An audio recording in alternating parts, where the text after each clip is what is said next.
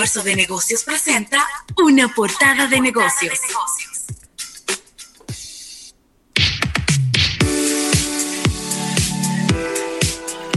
Bueno, y aquí estamos ya de regreso en este programa Almuerzo de Negocios, en esta portada, portada de negocios, gracias a Gerdao, Gerdao Metaldón y...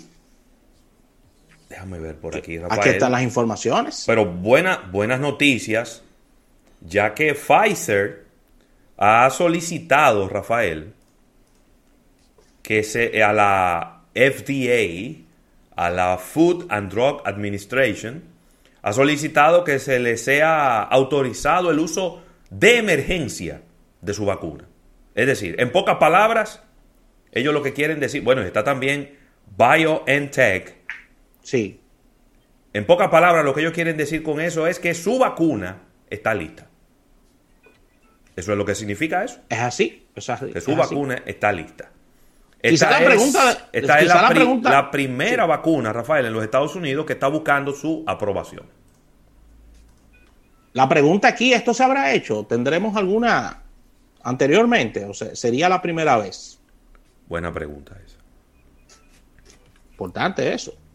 Buena pregunta. Porque... Te lo digo porque, te lo digo porque estas instituciones, independientemente de la premura que tenemos con relación a, a este tema de la pandemia y la vacuna, se cuida mucho, Ravelo, de estos, de estos permisos, aunque estamos en un estado eh, de emergencia, se cuida mucho de toda, de toda esta situación, Ravelo, y, para dar estos permisos tiene sus métodos burocráticos, ¿no? Claro, pero no es lo mismo, a ver, eh, mm. no es lo mismo autorizar el uso de emergencia que, hacer una aprobación completa de la vacuna. ¿Ok? Eh, la, el Emergency Use Approval, que es como se llama, eh, le permite a los productos ser usados bajo circunstancias especiales, ya que todas las evidencias que estén disponibles, eh, por todas las evidencias que están disponibles para su aprobación. Para dar esa aprobación, la agencia, que es la FDA en este caso, eh, debe de determinar si este producto eh, se conoce, se conocen los beneficios potenciales de usarlo y los riesgos potenciales también de usarlo. Así que vamos a ver, ellos están diciendo, ¿cuánto fue que ellos dijeron que era? 95% de efectividad. Sí. Ahora, otra pregunta. Este, diríamos que este approach de, de, de Pfizer hacer este pedido, ¿será enteramente un tema o meramente un tema comercial o será una preocupación realmente que tiene Pfizer con aportar y ayudar al mundo? Es una buena pregunta. Sí, yo no creo que es un tema comercial.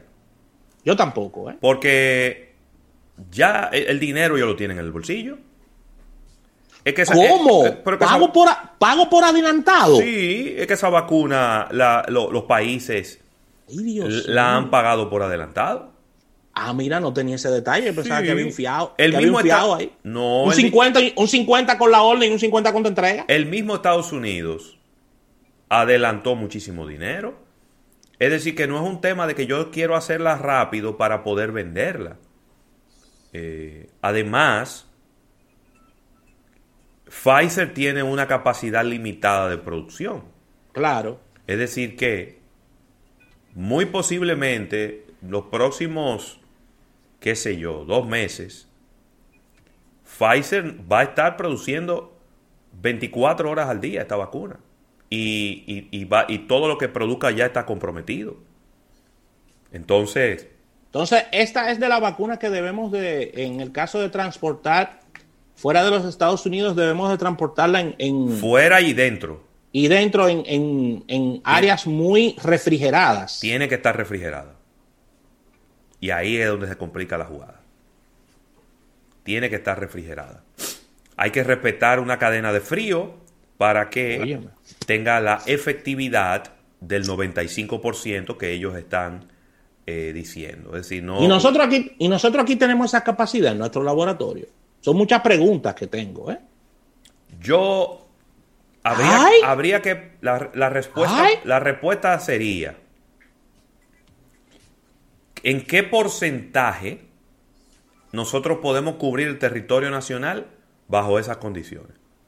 Porque de que las hay, las hay. Es decir, si tú vas ahora mismo a cualquier farmacia mediana o grande de, de nuestro país, te vas a encontrar con que hay una nevera.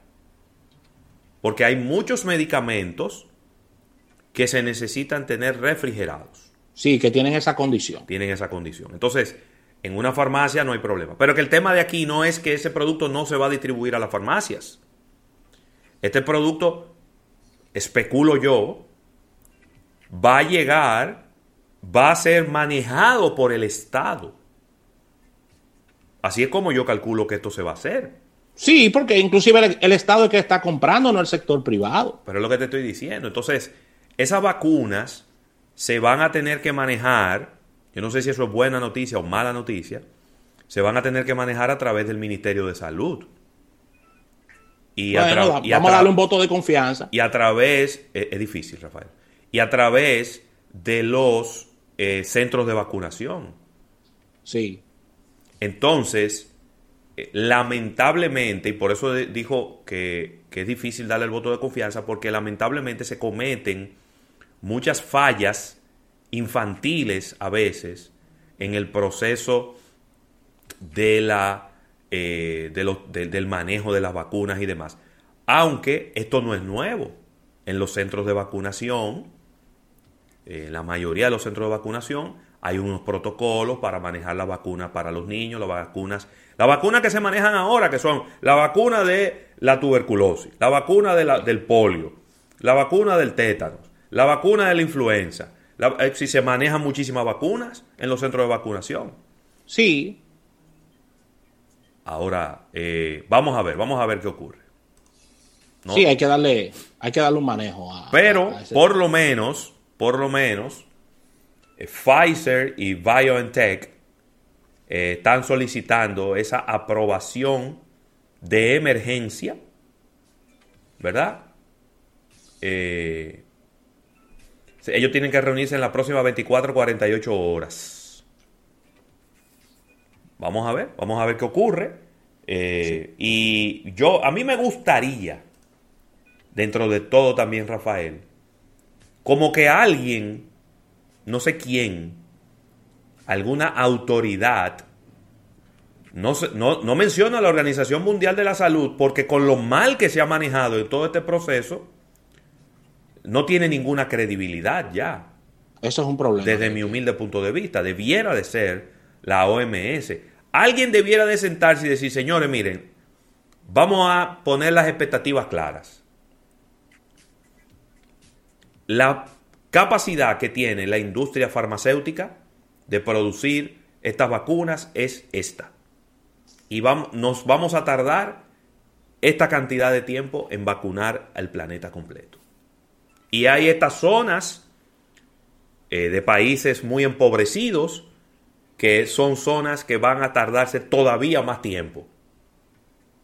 Y estos países eh, de primer mundo, países ricos, se va a poder lograr más rápido.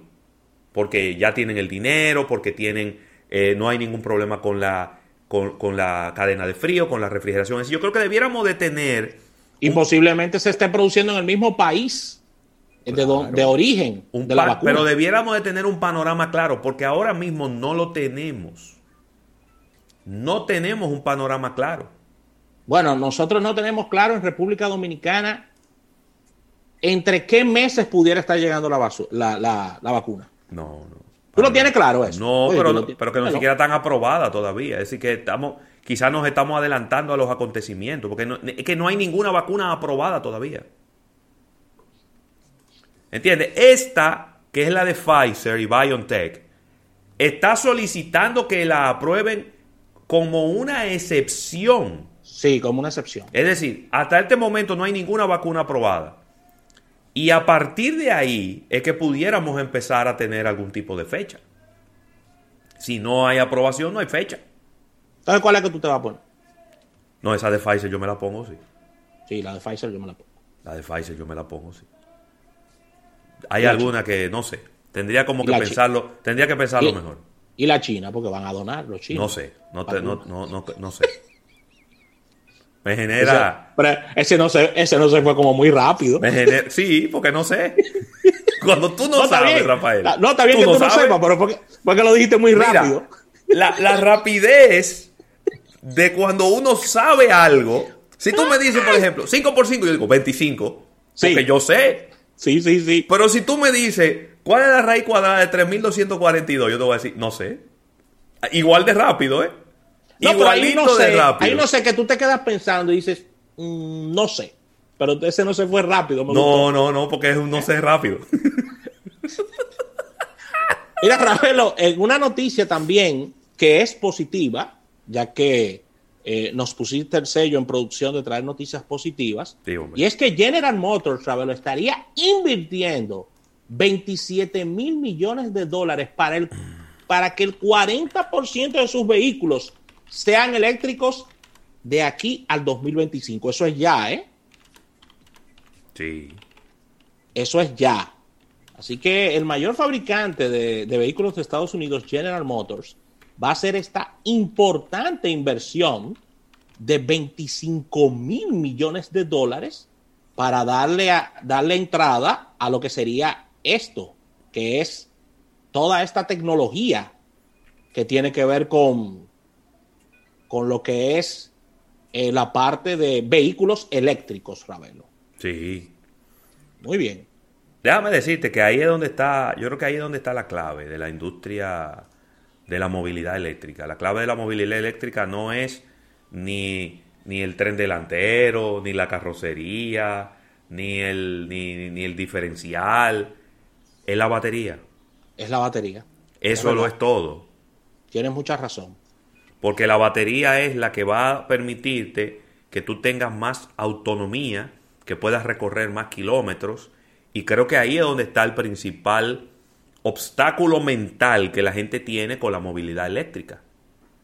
Cuando tú le dices a una gente, este carro tiene una autonomía de 400 kilómetros, la gente como que en su cabeza como que se lo encuentra como chin.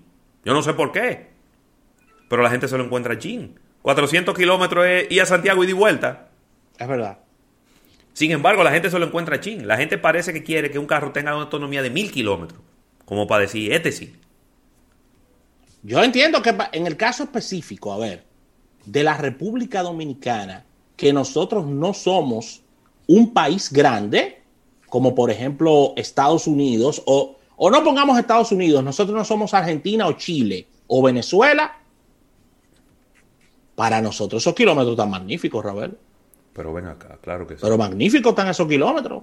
O sea, ¿tú te lo encuentras poco? No, para nada. Yo no me lo encuentro poco. Pero óyeme, es que, es que las pruebas están ahí y los, y los ejercicios están ahí. Nuestro, nuestro gran amigo Milton Peguero de Actualizite arrancó, ¿para dónde fue que él arrancó? Yo creo que fue que arrancó para la Romana con un carro eléctrico que él tiene. Es decir, las pruebas están ahí. Claro, tú tienes que cambiarte el switch mental de un carro de combustión que cuando se te está acabando el combustible tú te paras a la derecha en una bomba y le llena el tanque. Tienes que cambiarte ese switch. Eso no funciona así. Claro. Tú tienes que calcular para dónde voy, cuántos kilómetros son, dónde me tengo que detener a cargar para regresar. Es, un, es otra mentalidad. Es otra mentalidad porque recuerda que, recuerda que en el caso de República Dominicana, la mayoría de personas no, no piensan en los kilómetros, sino piensan básicamente en el bolsillo y no echan ni siquiera galones de combustible de gasoil, sino dinero. Dinero. Échame mil pesos. Sí. Lo que dé ahí, tú no sabes si son ocho, si son siete, si son cinco. Sí. Échame mil pesos. Entonces ese switch que tú estás diciendo, hay que cambiarlo totalmente y tumbarlo porque esto es otra cosa, ¿eh? O sea, esto es otra cosa totalmente diferente. Mira, quiero hacer un comentario rápido y volver al tema anterior, porque aquí veo a, Sandy Victoriano que nos pone un comentario. Dice que él no entiende por qué si la tecnología ha tenido tantos avances en estos años, por qué con la medicina no ha pasado lo mismo. Normalmente, eh, una vacuna bajo condiciones normales se, toma, se, ha tomado en el pasado 5 o 6 años y hasta 10 años se ha tomado. Creo que la vacuna del virus del papiloma humano se tomó más de 10 años hacerla. Y la de la viruela, pero claro, eso, eso fue en los años de la pera. Sí, pero por eso te menciono la del, la del, virus del papiloma humano porque es una de las más recientes. Sí. Esta vacuna la han hecho en, ¿en qué? En 10 meses, en 9 meses. Es decir, que el, tiempo que se ha recortado para poder tener una vacuna eficiente es mucho. Eh, yo no, no, creo, yo no creo que los, que los laboratorios estén viendo esto como un negocio. Yo creo que lo están viendo más bien como una manera de mejorar su reputación y de venderse como el mejor laboratorio del mundo. Sí. Así es como yo veo que, lo han hecho. Eh, Quizás surgen varias preguntas, Ravelo. Por ejemplo, esta vacuna, tiempo de, duración, si tendré que ponérmela cada año, si. Pero, eh, pero, exacto, esa. Eh, el tiempo, es buena. No, pero claro. Pero eso es, así, ¿eh? Yo creo que sin duda vamos a tener que poner nuestra vacuna todos los años como la de la influenza, porque es algo muy parecido a la influenza. Sí. Es decir, no es como la varicela o la viruela o el sarampión, que usted se la pone una vez y ya. La papera no repite tampoco. No, no repite. Entonces, esta no, porque estos son cepas diferentes. Pero quedan muchas preguntas y yo creo que se van a ir respondiendo eh, a medida que vayan saliendo las aprobaciones de estas mismas vacunas. Entonces, confirmado, confirmado Ravelo, entonces, en, ambos, en todos los casos de las vacunas son dos. Es decir, de la dos entregas. De la que está más avanzada, sí. La que está más avanzada, sí. Hay otras vacunas que están más retrasadas. Se han tomado más tiempo, que es una sola inyección. Pero estas son dos. Dos. Y la rusa y la china y todas las que se han, hasta el momento se están probando y que están en etapa avanzada, son dos inyecciones. Bueno. Así que Excelente todo esto. Mira, vamos a agradecer a Gerdao Metaldón. Vamos a un break. Al retorno venimos con entrevista. Esto es almuerzo de negocios hasta las 3.